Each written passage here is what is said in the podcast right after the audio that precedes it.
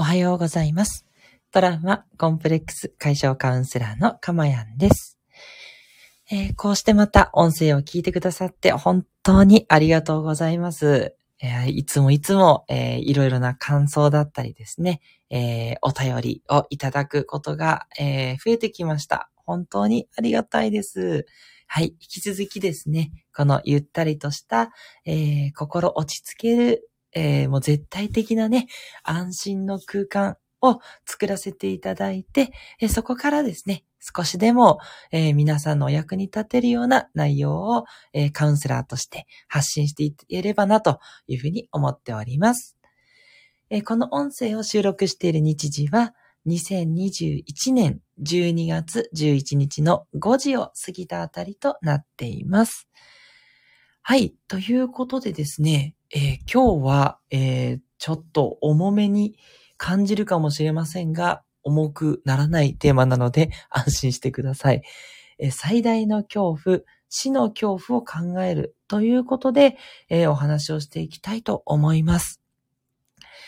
え今日はですね、えリスナーさんの方からスタンド FM の方に、えレターをいただきました。えっと、レターというのは、え匿名でですね、質問を送ることができる機能になっていまして、えこういったことを放送してほしいっていうことをですね、え放送している人に、え質問できる機能になっています。そちらを使って、えー放送してほしいという内容をいただきまして、本当にありがとうございます。きっとですね、いろいろと悩まれた上でのご相談なんじゃないかなと思いまして、えー早速今日はそれを取り上げさせていただきました。では、レターを読ませていただきます。いつやってくるかわからない死が怖い。幸せに生きるために、いつかテーマにしてください。ということでメッセージをいただきました。ありがとうございます。そうですね。もう死の恐怖。まあ死というのは生の反対、生死の、えー死ですので、もう本当にあの、生きるっていうことと、えー死ぬっていうことの対ということでね、一番人間にとって、えー重要というか、大きなテーマなのかなというふうに思います。で、その死の恐怖をね、えーどうやって、えー幸せに生きるってことにつなげていくのかといったことを考えさせていただきましたので、私なりの見解をお伝えさせていただきたいと思います。もちろんですね、えーどう捉えて、どう生に生かしていくかということは、皆さんお一人お一人がしっかりと考えるべきことだとは思いますので、あくまでも参考にね、していただけるとありがたいなというふうに思います。まあ、それにしてもですね、あの、動物たちが、あの、自分の死について恐れていて、その恐怖を考えているとはなかなか思えないですよね。もちろん、あの、生きるということが至上命題になっていて、生きるためにできることは何でもやるっていう、えそういう DNA はどの動物にもきっとあるということは間違いないと思うんですけど、動物がね、生きてる時に、ああ、死ぬの怖いな、死ぬの嫌だなっていうふうに過ごしてるというようには見えないので、なんで人間だけね、そういう、えー今生きているし、特にね、死に直面しているわけではなくても、死ぬというのが怖いっていうふうに感じる、そんな生き物なのかっていうのはとても疑問にね、思うところですね。まあそうは言っても死ぬことっていうのを恐怖に感じるっていうのが実際だと思います。私もそれは何度も何度も経験をしているので、皆さんもね、きっとどこか一度はそういったことを考えられたことがあると思うんです。ね、自殺を図ろうと、そこまで思い詰めたにもかかわらず、いざ自殺をするっていう行為に至ろうとすると、やっぱり怖くてできないっていうことって本当によくあるようですので、まあ、そういったことから考えても、もう死の恐怖というのはずっとね、免れることはできないものなんだろうなとは思うんですね。では、まず知ることとして、なぜ死ぬことが怖いのかっていうことに関して、私の知見を2つお話ししたいと思います。1つ目は、死んだ後どうなるかわからないからではないかと思います。これはおそらく本能でしょうね。要は、わからないとか未知のものに関して人間は必ず恐怖を感じるになってると思うんですね。うん。あの、もしね、わからない未知のことをしてしまって、そこで、より自分より大きな動物に襲われて命をね、落とすことっていうのは、あり得ることが昔は、大昔はあったわけですよね。太古の地球ではですね。なので、わからない未知のことに対しては、恐怖を感じるように本能レベルで設計されてるんだと思うんですよ。なので、えー、同じように死んだ後ってどうなるかわからないし、未知のことなので、やっぱ死んだ後がどうなるかわからないから怖い、だないかと思うんですね。で、私がよく思うのは、ジェットコースターなんですよね。ジェットコースターって最初の最初に乗るとき一番ドキドキ怖くないですか？この後どんな風に振らされるんだろう？どんな回転して、で、すごい高速ですり抜けてどんな、えー、感じなんだろう？ってわからない。まだ体験してないから、めちゃくちゃこうドキドキするし、まあ、ジェットコースター楽しむために乗ってるんで、あの、そのドキドキが楽しいわけですけど、あれ根本はね、私恐怖を楽しんでるように見えるんですよね。なので、ジェット、なんですけど、2回目以降って楽しいけど、どこかちょっとドキドキ感減りません？私だけですかね。あんまりそういうこと話したことないんですけど、2回目以降ってなんかドキドキ感が減って、楽しいんだけど、なんか1回目みたいなスリルはもう味わえないっていうふうに思っちゃうんですよね。で、どういうルート通るかとか、どんなカーブがあって、どんな回転があって、どんなひねりがあるかとか、全部分かっちゃってるんで 2回目以降乗るときってそこまでドキドキしないだそんなに恐怖は感じないんですよね。ね、でもね、死ぬことって誰にとっても一度だけなんで、絶対体験できないじゃないですか。ね、臨死体験って言いますけど、それ本当にね、死と同じかどうかなんてわかんないわけなので、だからね、やっぱりその死ぬことの恐怖っていうのはどうしても免れない、うん、ものなんじゃないかなっていうのが一つ目です。で、続いて二つ目は、死ぬ時に苦痛を感じることを想像するからではないかなと思うんですね。あの、我々人間どうしてもネガティブに言ってしまうので、未来の良からぬ想像をしてしまっているっていうことがあると思います。老衰でね、こう、そのまま自然に亡くなるっていうことが、まあ私的にはやっぱり理想ではあるんですけど、その老衰ではない死に方っていうこともいろいろあるわけじゃないですか。っていったことを考えたときに、もしかしたらその死ぬ時に何かこう苦痛をね、感じるっていうことを想像してしまうのかなと。それがこう死に対する恐怖につながってるんじゃないかなって思うんですね。苦痛を感じることっていうのは人間としては避けたいものですので、その苦痛を感じるっていう死を想像するだけですごく怖い。これがね、二つ目の理由として挙げられると思います。はい。では、どうしたらその死の恐怖が怖くなくなるのか。まあ、全くなくなることは難しいにしても、少しでも軽減できる方法はないのか？っ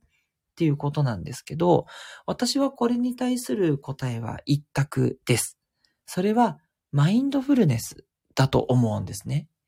マインドフルネスというのは、今自分がやっていることに集中する、没頭するっていうこと、これがマインドフルネスなんですね。やはりですね、えー、まあ、いつもお話ししてるテーマと結局同じになってしまうんですけど、何かに集中していたり没頭することで、それ以外のことを忘れる。これが人間にとって一番の薬になる、だと思うんですよね。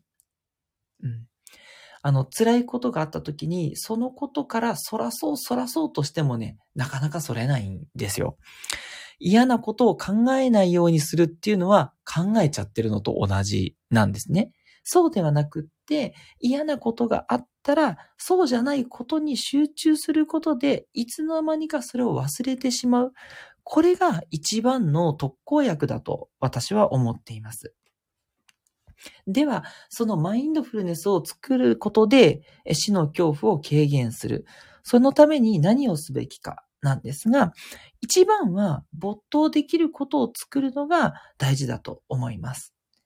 これまでの私の音声でも、その没頭するとか、好きなことを作るというような放送を何度もしてきていますので、そのあたりはですね、ぜひ過去の放送を気になる方は振り返っていただけると嬉しいなと、タイトルでなるべくわかるようにしていますので、ぜひね、タイトルで調べていただければと思います。はい。裏切るようなタイトルは つけておりませんので、え素直に調べてもらえればと思うんですけど、その没頭できることを作る。これによって現実に集中しているとですね、いつの間にか死ぬっていうことをね、考えない自分に、はたと気づくと思うんですね。ですので、没頭できる時間っていうのをね、なるべく増やしていっていただけると、死の恐怖を考える時間が減るので、まあ、相対的に、えー、死の恐怖っていうのは少なくなっていくのかなというふうに思っています。で、まだね、没頭できるっていうのが技術的に難しいっていう方も多いかなと思いますので、そういう方はですね、まず思いっきり遊ぶ時間っっていうのを作っていただくといいと思います。人間ですね、遊んだりする、楽しいことをする時間っていうのは、やっぱりそこが楽しいので集中しやすいですので、遊ぶっていうのをすごい大事にしていただきたいなと思います。いや、遊んだりとか楽しむっていうことをしても、ちょっとな、多分そんなに楽しめないなっっていう場合でもですね、無理してでも、え昔ね、楽しかったなって思うことをぜひまたやってみてください。もしかしたら、その楽しむとか遊ぶっていうことをどっか忘れちゃってね、こう、生きることだけにこう必死になりすぎちゃってる可能性もあると思うんですよ。で、本当私たちね、日本人は本当に恵まれていて、あの、毎日ね、生きることだけに必死じゃなくても、なんとかね、生きていけるように設計していただいてます。もうこれはね、日本に生まれた特権だと思うんですけど、我々毎日、あの、ご飯を食べるために、えー、24時間頑張らなくても、生きていけるようになってるわけですよ。なので、であれば、どんなに忙しくても、ちょっとでもいいので、えきちんと自分を満たしてあげる、自分の心ゆくまで遊ぶっていう時間をぜひ確保してあげてください。でそれで、しっかり遊ぶことうん、それをやってると、繰り返していればですね、一日にちょっとでも繰り返していれば、その死の恐怖を考える時間は絶対に減ってくると思います。それよりも遊ぶことの方が本能的に楽しいわけなので、そっちにね、引きずられていくと思うんですね。なので、マインドフルになるための一番の方法は、没頭できることを作ること。難しければ、思いっきり遊ぶでいいですので、遊ぶ時間をぜひ確保してみてください。え続いて二つ目の方法は、瞑想ですね。瞑想で心を落ち着けてあげるとですね、えそっちにやはり集中していくっていう、なんでしょうね、なんとも言えない境地に至るんですよね。最初ね、ちょっととっかかりはなんかじーっとしてるのがね、しんどいっていう心がこう大きく乱れてるというか、活発に動いてると、そういうふうに思うんですけど、そのまましばらく、もう本当に何にも、えー、考えないというか、呼吸だけに集中するとか、え体の感覚だけに集中するとか、いろいろな方法ありますけども、やはり何かにこう集中していくんですよね。で、やっていくと、だんだん心が落ち着いていって、で、心が落ち着きますので、その恐怖の気持ちっていうのも軽減されてくるんですね。なので、瞑想が2番目にはおすすめになります。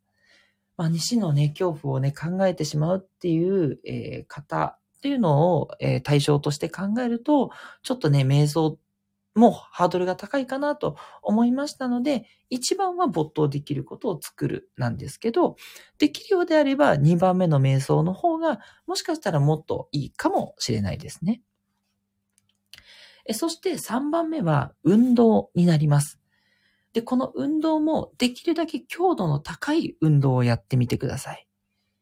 で、そうすると、強度の高い運動をしていると、もう自然とね、そこに集中しないとできないですので、必然的に考える暇がなくなってくるんですね。で、考える暇がなくなってくれば、もうそもそも死の恐怖を考える、この時間がやっぱり減ってくるので、すごくいい方法なんじゃないかなと思います。運動についても、やっぱりやることってハードルが高いという方も多いかなと思いましたので、方法としては3番手にしたんですけど、運動の方がやりやすいということであれば、ぜひ実践してみていただきたいなというように思います。はい。ということでね、え今日は、えちょっと内容として重そうなテーマではありましたが、え私的にはですね、まそれをね、えー、ぜひ、え、幸せに生きるための、え、一つの、えなんだろうな、いい、え材料って言ったら大変ちょっとおこがましいかもしれませんけど、いい気づきにね、していただけるとすごくいいんじゃないかなって思いました。まさにね、その死ぬっていうことと生きるって対極なので、死の恐怖こそが、え生をね、え輝かせるために生きるんじゃないかってすごく思うんですね。なので、このご質問をいただいたリスナーさんもどうかですね、その死の恐怖を感じてしまうことが幸せになれる、なりやすい体質なのかもというふうにですね、ぜひ転換していっていただけるといいんじゃないかなと思います。ね、ぜひね、無理はそんなにされずに、あの、考えてしまうっていうことを、あの、そのままね、まずは受け入れていただいて、で、その上で、まあ、そこにとらわれていてもしょうがないから、じゃあ何か楽しいことやろうかな。瞑想しとこうか。運動しようかな。っていう感じでですね、あの、軽いノリでいいと思いますので、ぜひマインドフルネスになれるような行動をね、とっていただけるといいんじゃないかなというふうに思います。はい。ということで、今日はリスナー様からいただきましたご質問に、え私なりに精一杯に回答をさせていただきました。いかがでしょうか？はい。少しでもですね、リスナー様、そして、えこれを聞いてくださった皆さんに、え役立つヒントが中にあったら嬉しいなというふうに思います。えぜひね、これからもえー、暖かい時間をね、こうやって作っていきますので、えー、一緒にですね、少しずつ、えー、生きる楽しさを見つけていけたらいいなというふうに思います。トラウマコンプレックス解消カウンセラーのかまやんでした。ではまたお会いしましょう。